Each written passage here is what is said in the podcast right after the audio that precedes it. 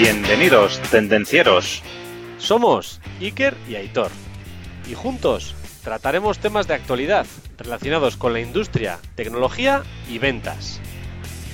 Arrancamos motores.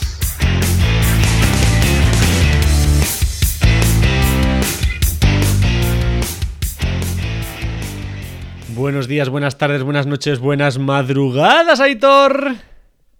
Hola Iker, ¿cuánto tiempo desde la última vez, no? por lo menos, por lo menos, una semana. Encantado de verte de nuevo por aquí y de estar de nuevo con nuestros queridos tendencieros. Bienvenidos. Lo mismo te digo y se lo digo a los tendencieros, sí señor. Hoy, Aitor, y me vas a dejar saludar a mí, que quiero saludar a todas esas personas, a todas esas personas con las cuales me identifico y que son sinceras y que dicen lo que hay aunque duela.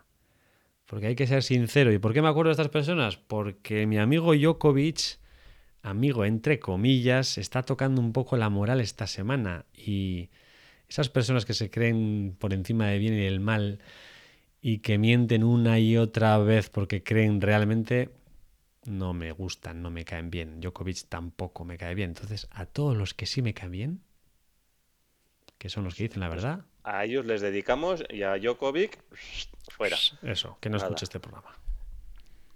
Bueno, Iker, eh, una vez que he hecho ya la dedicatoria, eh, la semana pasada pusimos un reto, ¿cómo lo llevas? Pues eh, sigo centrándome en el social selling, Aitor. Sí, sí, ¿De qué hablábamos? ¿De qué hablábamos? Tendencias en ventas 2022, ventas 2022, ¿cómo suena, eh? Pues sí. Me acuerdo y estoy trabajando, llevamos trabajando un tiempecito y sigo trabajando, sigo trabajando en mi LinkedIn, sigo haciendo relaciones, sigo posteando, sigo en ello creciendo. ¿Tú qué tal? Muy bien, yo, yo también le estoy dando al social selling a tope. Y otra cosa que me gustaría mucho es, como yo soy, automa soy eh, en ingeniero de automatización industrial o en automatización y electrónica industrial, pues me gustaría también automatizar el tema de las ventas un poco más, pero bueno, ahí está. paso a paso. Algo hay por ahí, pero todo, todo lo que quisiéramos no se puede automatizar. bueno, oye, Iker, y es que, ¿te acuerdas de la semana pasada? Sí. Que tenía un amigo. Pues es que ahora tengo otro amigo que le te quiero regalar un libro a un amigo que es tendenciero, además. Vaya. Entonces, ¿qué me recomiendas, Iker? Para este pues amigo que es tendenciero. Si es tendenciero de verdad, te recomiendo que visites nuestra biblioteca. La de Tendencieros Industriales, tendencierosindustriales.com barra biblioteca. Hemos puesto aquí los libros imprescindibles para vender más y mejor, para ser más productivos, para mejorar la marca personal y además todo con recomendaciones de personas que han estado en nuestro podcast. y encima, ¿eh? si te suscribes o le suscribes a tu amigo o le invitas a que se suscriba a nuestro newsletter, estará el día de todos los episodios y posts que vamos publicando semanalmente. Recomiéndaselo. además, sí, oye, y recordar que además de este podcast, tú, Iker, sueles escribir un post todas las semanas y el que quiera leer el post completo, que es muy interesante estos posts, tiene que estar suscrito ¿eh? a la newsletter. Si sí, no, señor. no va a poder, no va a poder ver todo el post, solo se quedará con la parte de arriba, con el título y poco más. ¿eh? O sea que a suscribirse, a suscribirse. Esta semana el equipo A. Ti, ti, ti, equipo A, sí, sí, mm, el que no está. No, el post de esta semana sobre el equipo A, bueno, bueno, me ha gustado mucho, ¿eh? Enhorabuena. y hablando de eso, pues bueno, recordar a los tendencieros que se pueden suscribir en tendencierosindustriales.com, ¿vale? Al newsletter, pero luego además nos pueden encontrar en redes sociales como en Instagram, en LinkedIn, en YouTube y pueden escucharnos en las diferentes plataformas de podcasting como Spotify, Apple Podcast, Evox, eh, Apple Music o no sé, más todos esos. Incluso Amazon Music, tendencierosindustriales.com barra música. Te hemos puesto el link para que no te compliques la vida. Y además, 90 días gratis para escuchar música y nuestros podcasts. Así es, podéis ayudar a más personas dando like, recomendando, suscribiéndonos, poniéndonos cinco estrellas para que le aparezca más gente. Ya sabéis que nosotros hacemos el esfuerzo de recopilar toda esta información y entregarosla en forma de audio y vosotros lo único que tenéis que hacer es compartirlo. Hombre, ese cuadradito ahí con una flechita para arriba, le das, ¡pac! Dale, dale, si estás en el móvil, dale ahora. Y vas al WhatsApp y al grupito ese que tienes de tus colegas dices, estos son los que me caen bien, mándaselo, ¡pac! Así es. Y que lo vean. Bueno, y sin más, Iker. ¡Arrancamos motores! Hoy vamos a hablar de cómo aumentar nuestra productividad personal en el 2022. Vamos a empezar ahí con fuerza a tope, con ganas. Y este año, si el año pasado hicimos un montón de cosas, en 2021, en 2022 vamos a hacer el doble de cosas y además de manera más eficiente. ¿Qué te Sí, parece? señor, me parece muy bien. Lo que está claro, Iker, que cómo vamos a trabajar en el futuro va a ser un poco diferente de cómo lo hacíamos en el pasado, ¿vale? Mm. Entonces, no sé, ¿qué nos puedes decir? ¿Cómo lo ¿Tú crees haremos? que ¿Cómo lo será muy haremos? diferente?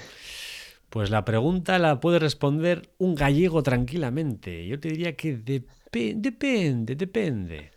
Al final, cada persona, profesión y sector es algo único, entonces tiene su ecosistema propio. Al final, todo cada vez va a estar más interconectado, pero la productividad del futuro seguirá siendo personal.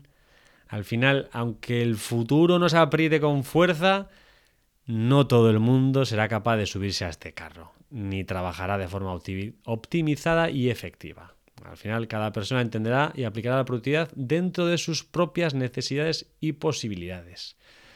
Así que la labor de las empresas, de la dirección de las empresas, para promocionar la productividad del futuro personal va a ser crucial. No todas las personas están dispuestas a cambiar. No, hay, la resistencia al cambio está ahí.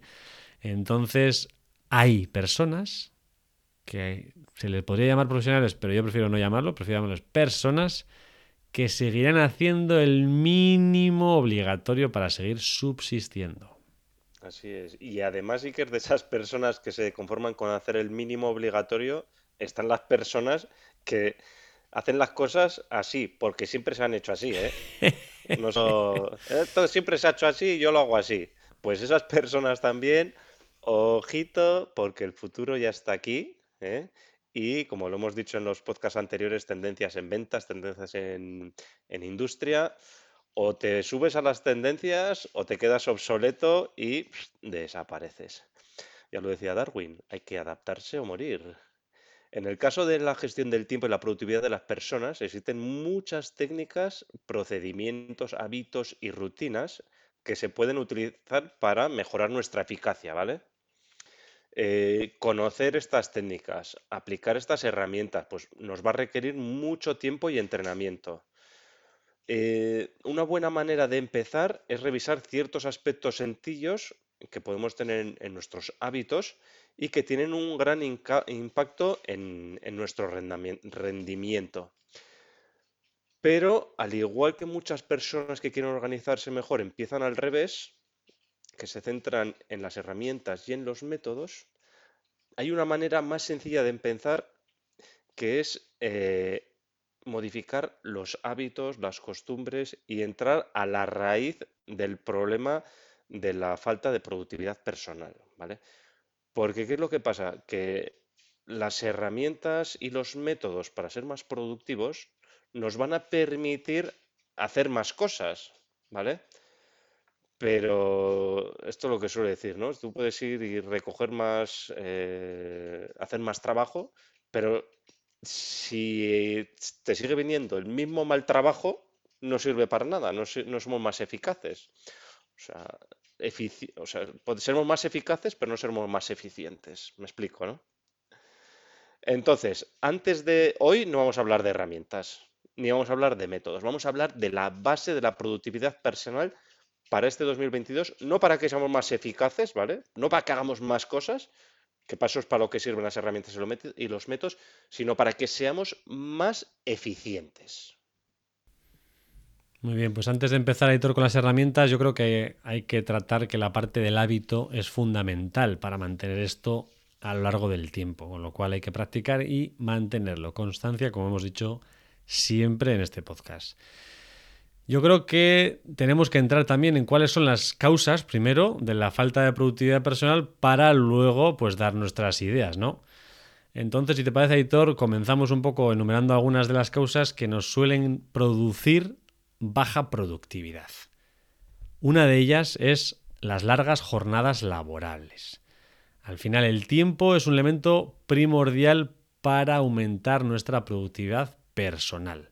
Y hay muchas personas, muchas, sobre todo las que trabajan en las oficinas, que piensan erróneamente que mientras más tiempo se trabaje, mejores resultados se obtendrán. Y no es directamente proporcional. No, más no significa mejor. Entonces el trabajo eficiente es el que puede ejecutarse en el mínimo tiempo. Entonces, según avanza la jornada, encima, nos volvemos menos eficientes. Con lo cual, largas jornadas laborales no significan un trabajo eficiente. Tenemos que tenerlo en cuenta. Y es una de las causas de la baja productividad personal. Otro de los problemas, la falta de descansos. Tampoco vamos a decir que hay que bajar cada dos por tres a fumar. O que hay que sentarse en el puesto y ponerse a desayunar antes de empezar a trabajar. No, no estamos hablando de eso. Estamos hablando de que si estás trabajando duro, tómate un pequeño descanso. Al final, un pequeño descanso repercute de una manera increíble en la salud física y emocional. Y evitaremos quemarnos. Entonces, hagamos mini descansos, pero mini descansos. Insisto. No vale con ficho y me voy a desayunar. O ficho y me bajo a fumar. No, coño. Trabaja y descansa. No descansa y trabaja. Así es, así es. Eh, bueno, esas dos cosas relacionadas directamente con el, con el trabajo, pero luego también a nivel de la parte personal también, pues tenemos otras causas como puede ser el estrés y la ansiedad. ¿eh? Puede ser que esto sea producto del estrés y la ansiedad de los horarios, de las condiciones laborales, conflictos personales que podamos tener eh, dentro del trabajo o fuera del trabajo también. Pero lo cierto es que el caso de un empleado con altos niveles de estrés y ansiedad, y ansiedad pues no puede rendir de la misma manera que una persona que está, bueno, eh, sin estrés, eh, sin ansiedad y que por mucho que conozcamos las técnicas de aumentar la productividad, pues eh, está en esta situación no nos va a permitir ser más productivos. Luego igualmente están los problemas personales al igual que el estrés y la ansiedad, ¿no? Pues hombre, si tú tienes unos problemas personales que obviamente, aunque sean personales, en tu puesto de trabajo sigues siendo una persona. Entonces te los arrastras a tu puesto de trabajo, no te puedes desprender de ellos, pues van a impedir que eh, seas productivo, seas muy productivo, ¿no? Entonces, bueno, pues estas cosas son, nos van a, nos van a impedir, pues, eh, que tengamos una mayor productividad. Además de los personales, Aitor, pues también están los problemas laborales. Al final, la gestión emocional de los problemas que tenemos en el día del trabajo también es importante. Un producto que no llega a tiempo, ahora es trending topic. Un proyecto perdido, un problema que nos cuesta solucionar o que no está en nuestras manos. Al final, esto nos afecta emocionalmente y también nos lleva a ser menos efectivos. Otro punto, la comunicación dentro del trabajo, la comunicación con tu equipo y con tu jefe. Al final, una mala comunicación con el equipo o un ambiente de trabajo desagradable no es un buen, digamos, estatus, un escenario para tener una productividad personal elevada. Debe existir compañerismo y respeto. Y hay que fomentar dar el feedback positivo a los empleados para que se sientan contentos y orgullosos de pertenecer a dicho equipo. Y lo que se dice, se felicita en público, se da la reprimenda en privado. Tener siempre eso en cuenta. No digo que no haya que decir las cosas que estén mal hechas. Sí, esas se dicen en privado. Las cosas buenas se dicen en público. Así es. Y a veces... Otra de las cosas... Dime. Sí, no, a veces pasa que también hay, hay errores en la forma de comunicar. O sea, al final, si no sabes comunicar efectivamente y dices las cosas en un momento que no toca o de mala manera, pues también hay que tener cuidado. Entonces, depende de cómo se digan las cosas, pues eh, hay que vigilar. La siguiente parte de los problemas que nos podemos encontrar a la hora de aumentar la productividad es no saber delegar. Ya también esto nos afecta a nosotros, ¿no? Esta es una causa que nos va a impedir mejorar nuestra productividad eh, personal. A menudo está muy ligado al manejo emocional y a la educación, o y a la educación y a la comunicación, ¿vale? Los equipos al final tienen que estar construidos con confianza entre los miembros y entonces es vital importancia saber pedir ayuda cuando el trabajo apremia, ¿no? O saber delegarlo, ¿no? Luego, eh, tendríamos el hecho de que nos hayamos puesto unas metas o unos objetivos, pues inviables, poco factibles, ¿no? Entonces, eh, si tú te pones un objetivo, oye, vamos a subir al Everest y no tenemos medios, no tenemos, no sabemos cómo vamos a hacerlo, no sabemos que primero tenemos que coger un avión para llegar a Katmandú, para luego ir al no sé qué, para ir luego al base 1, al base 2, a no sé qué, que tenemos que tener unos medios. Entonces, eh, difícilmente eh, esos objetivos grandes, si luego no los detallamos en, metas más pequeñas, pues difícilmente podremos ver que alcancemos ese objetivo, con lo cual vamos a estar desmotivados y no nos va a ayudar a que seamos productivos tampoco.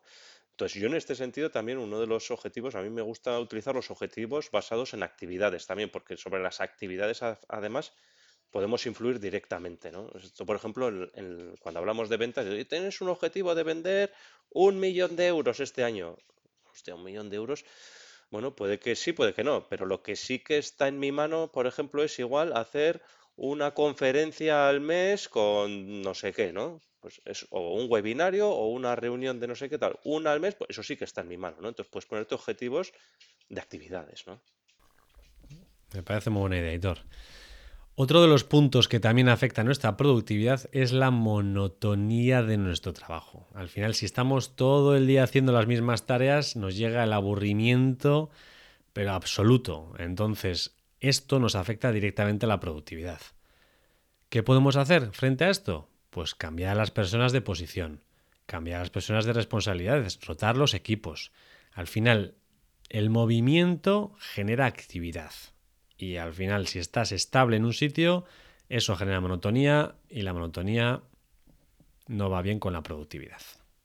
Sí, que la monotonía esto igual es nuestra zona de confort, pero sí que es cierto que las personas también a veces necesitamos salir de esa zona de confort y conocer cosas nuevas también, ¿no? Para estar más activos. Sí, señor. Y luego, otro punto que puede ser importante es la organización del tiempo. Si no existe una buena organización de las tareas diarias, manejando las prioridades y objetivos diarios específicos, es, poco probable que podamos aumentar nuestra productividad. Al final siempre habrá tareas de sobra para el tiempo que tenemos trabajando, con lo cual una organización es importante. Y luego, finalmente, pues una de las cosas que nos impiden que seamos productivos son las distracciones. ¿eh? El estar haciendo una tarea y te están sonando las aplicaciones del móvil, las llamadas de teléfono, el LinkedIn, el WhatsApp, el Instagram, el TikTok, eh, el YouTube. Se me olvida alguna, seguro que se me ha olvidado por ahí. El Telegram, el. Entonces, Redes sociales, pues apaguemos las redes sociales cuando estamos dedicando una tarea que requiere nuestra concentración, quitemos las distracciones, quitemos hasta el internet, si podemos hacerlo, hasta el internet del ordenador lo quitamos para que no nos entren correos electrónicos tampoco. Eh, bueno, pues hagamos, hagamos de alguna manera de quitarnos esas distracciones para poder concentrarnos también, ¿no? Y bueno, un poco, pues hasta aquí estos son los elementos que hemos seleccionado que nos pueden impedir un poco ser productivos. Pero ahora, Iker, para realmente ser eficientes este año 2022 y para realmente ser productivos, ¿cuál es el primero de los consejos que darías a los tendencieros? Pues yo el primero que daría sería establece, márcate unos objetivos y metas para este 2022.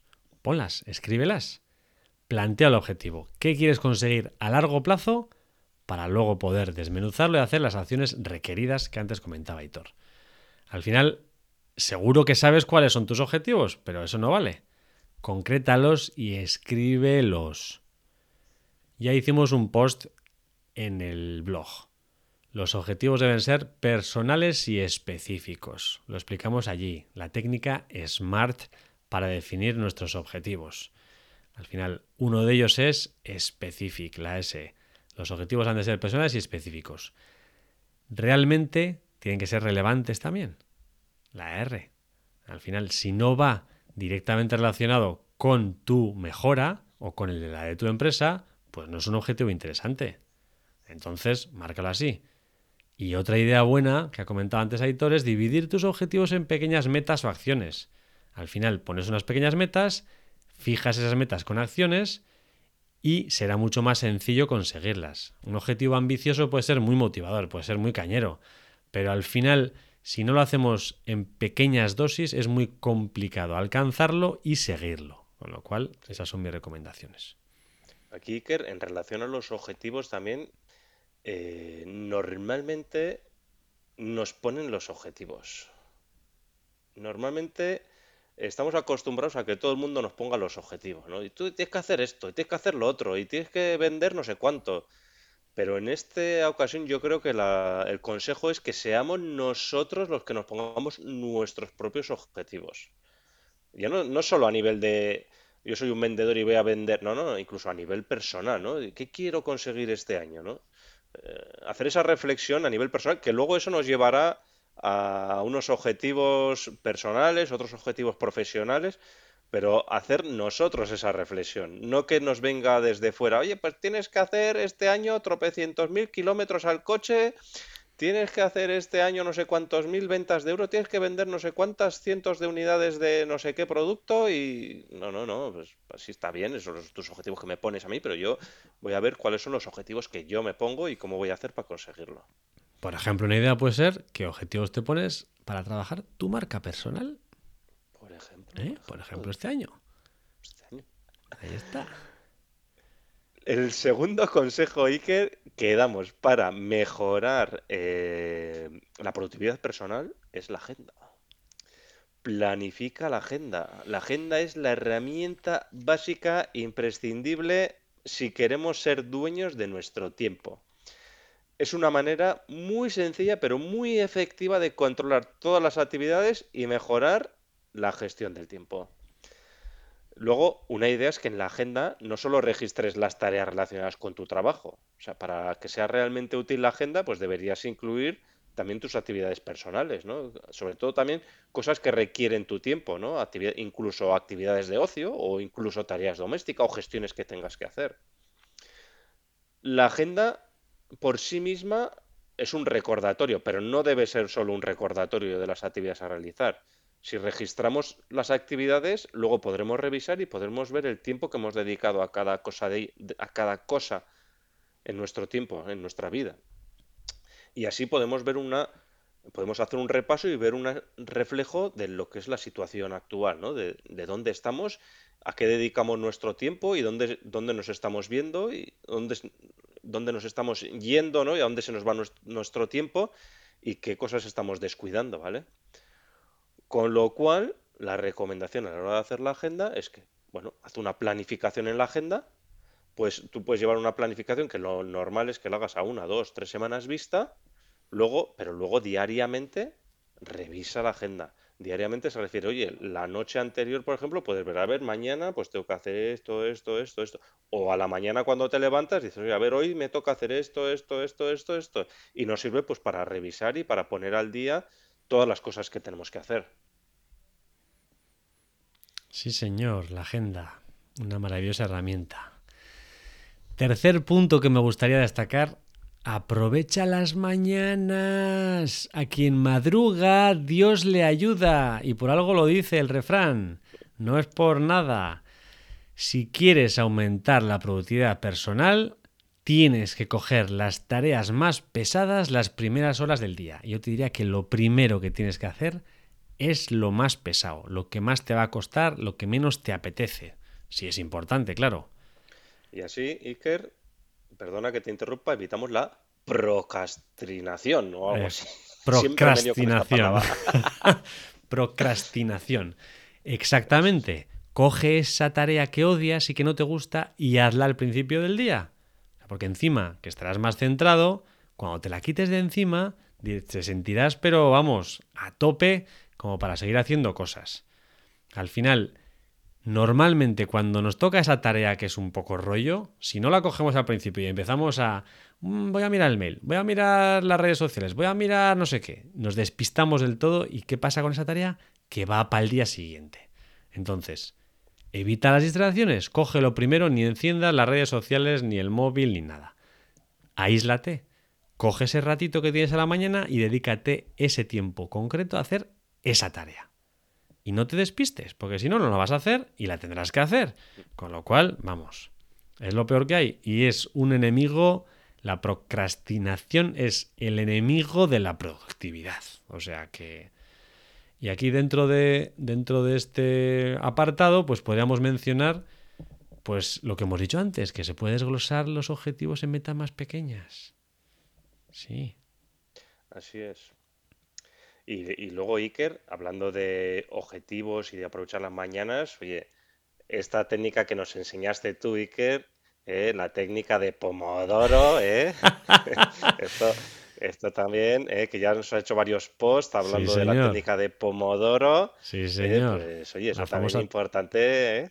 Técnica Pomodoro, hay un post en el cual detalla un poco cómo poder usarla y demás, pero no deja de ser de aplicar pues las cosas que estamos diciendo, coger una duración de tiempo, un pomodoro que se llama, que dure, no sé, estimadamente 25 minutos, por ejemplo, y divide el día en pomodoros y tareas que vas a hacer. Y descansa. Cada vez que hagas un pomodoro, descansa un poquito.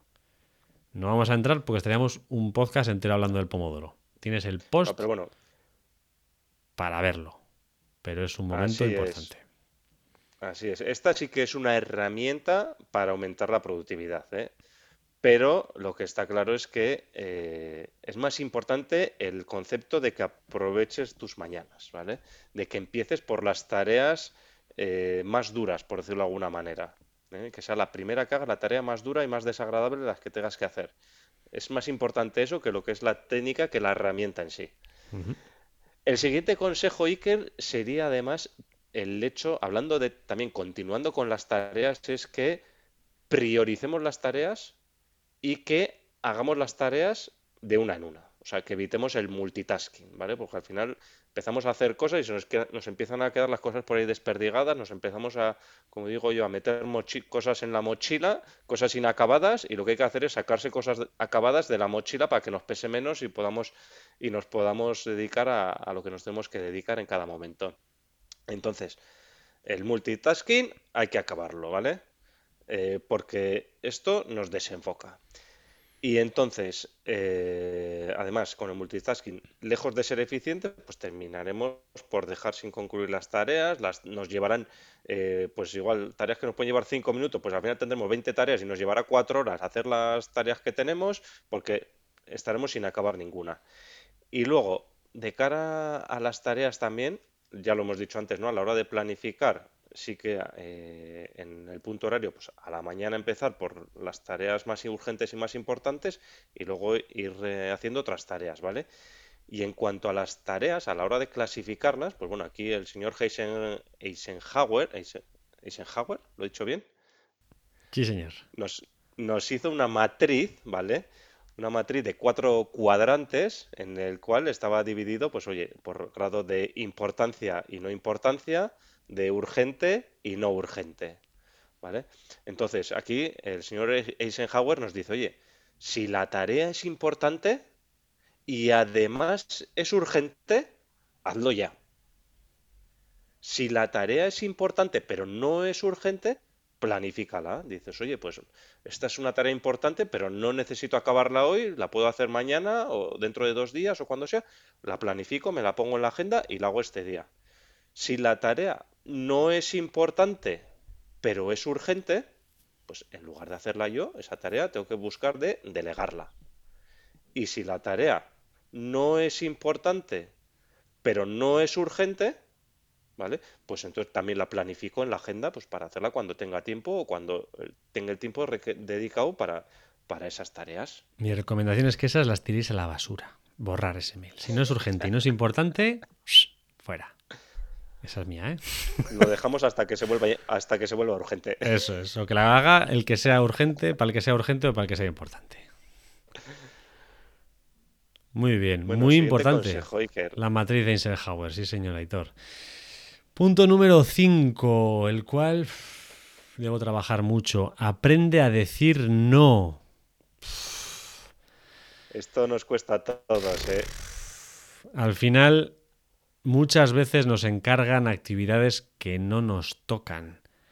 y no encuentras la manera de negarte. Yo admito que es difícil y a mí me cuesta un montón, porque muchas veces piensas, pero le estoy diciendo que no, me estoy negando a ayudarle, pero coño, a veces eh, estás haciendo el trabajo de otros, no es tu trabajo. Una cosa es ayudar y otra cosa es hacer el trabajo de otros. Entonces, las tareas que no sean necesarias para tus objetivos, no las hagas. No las hagas. Puedes ayudar, pero no hagas esas tareas. Aprende a decir que no. Cuesta. A mí me cuesta. Así de claro. Pero tiene muchas ventajas y es la llave definitiva para la gestión de tu tiempo.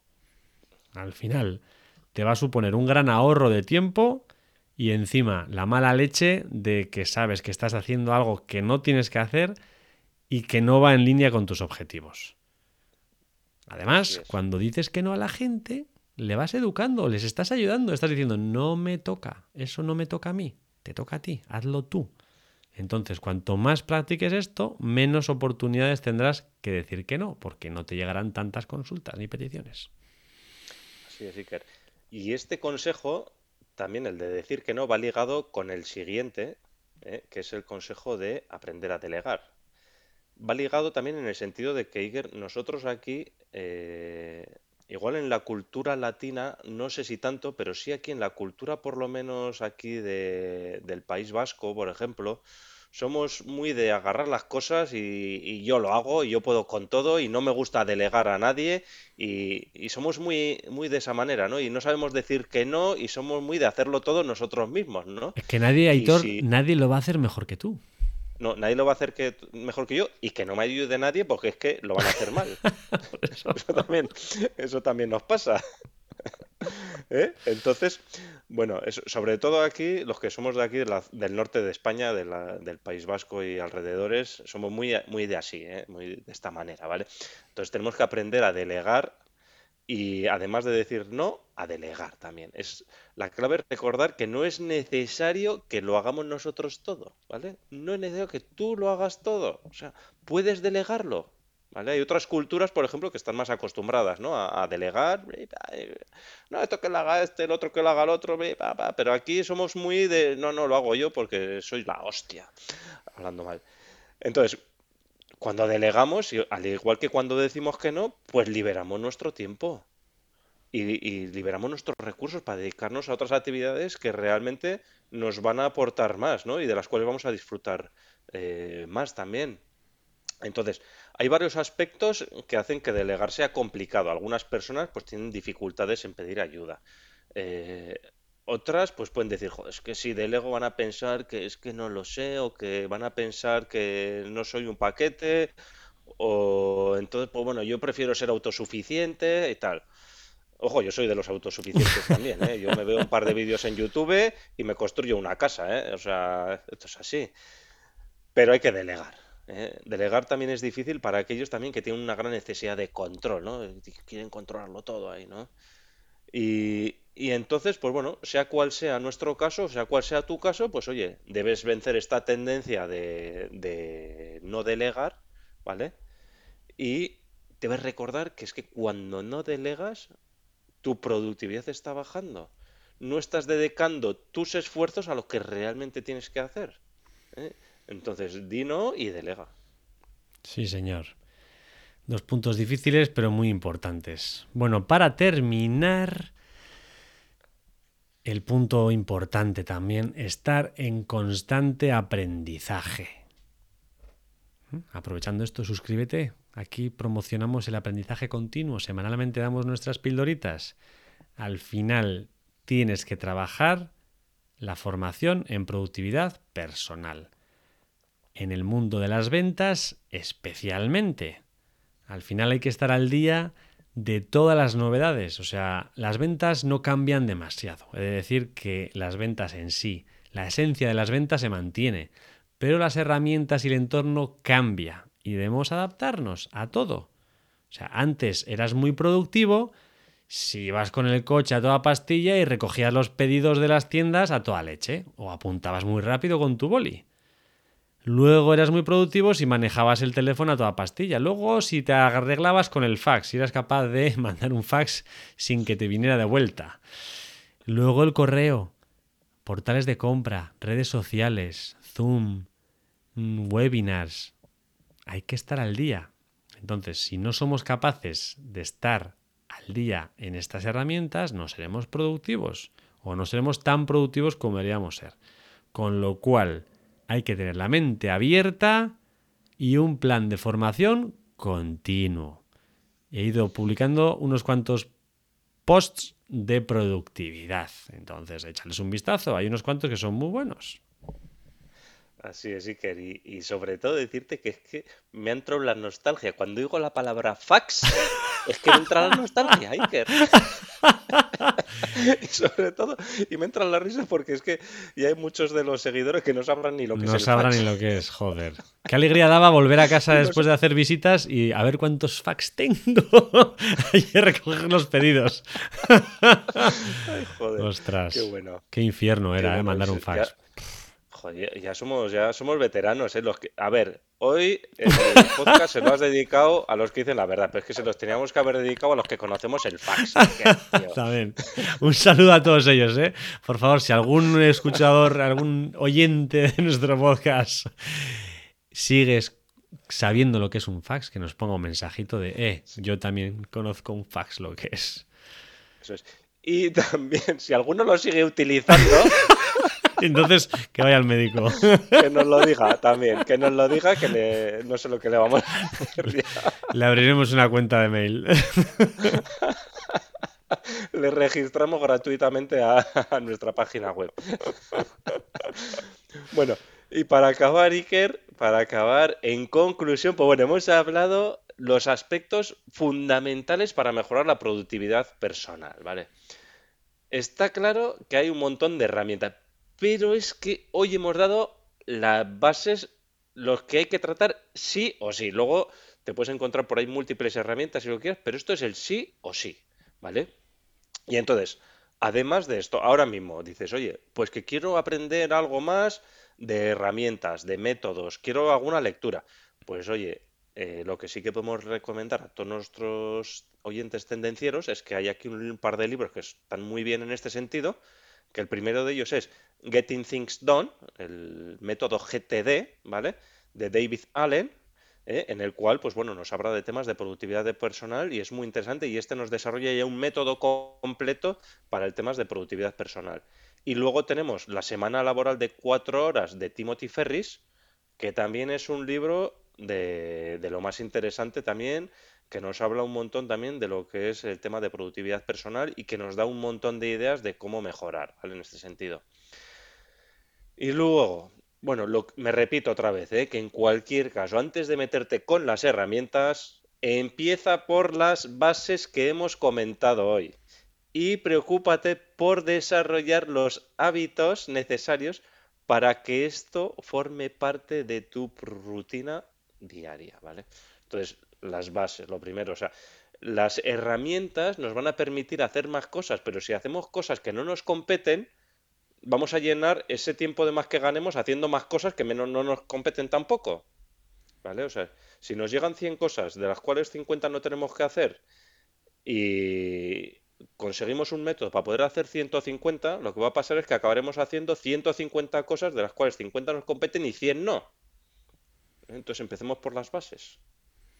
Ya sabemos, Aitor, el hábito hace al monje y, al vendedor.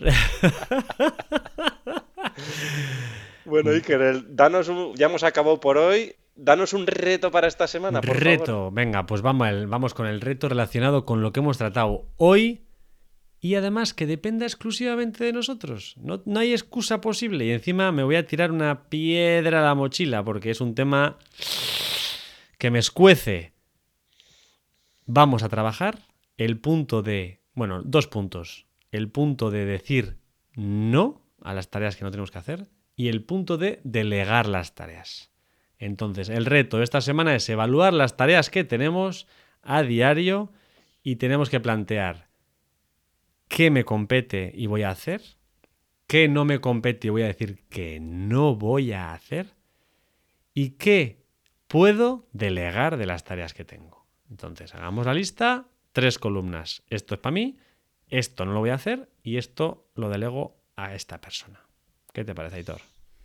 Me parece todo un reto Iker y el que quiera empezar a mejorar su productividad personal para el 2022 debe empezar por ahí.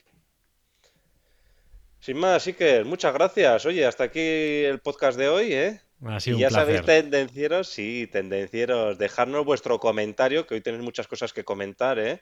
Vuestras tareas que vais a delegar, las que no, podéis decirnos las cosas que os habéis tenido que comer y podéis protestar y decir, esto por qué me lo comí yo y lo tenía que haber hecho Pepe y me lo comí yo, pues nos lo dejáis en comentarios, eh, nos aportéis vuestra experiencia y si es una risa, pues también a los, a los tendencieros que nos escuchan también, pues les encantará echarse unas risas con vuestros comentarios también. Eh, si queréis añadir algo más de productividad personal, algún otro libro, también os lo ponéis aquí y lo metemos en nuestra biblioteca de tendencieros industriales. Y nada más. Muchas gracias, Iker. Lo mismo te digo, Aitor. Un verdadero placer. Y tendenciero, tendenciera. La semana te espera. Chao, chao. Chao. Hasta aquí el tema de hoy. Esperamos que te haya gustado. Si es así, suscríbete, comparte y dale al me gusta. Puedes proponernos temas, dudas y demás consultas en comentarios y en LinkedIn. No lo dudes, te ayudaremos.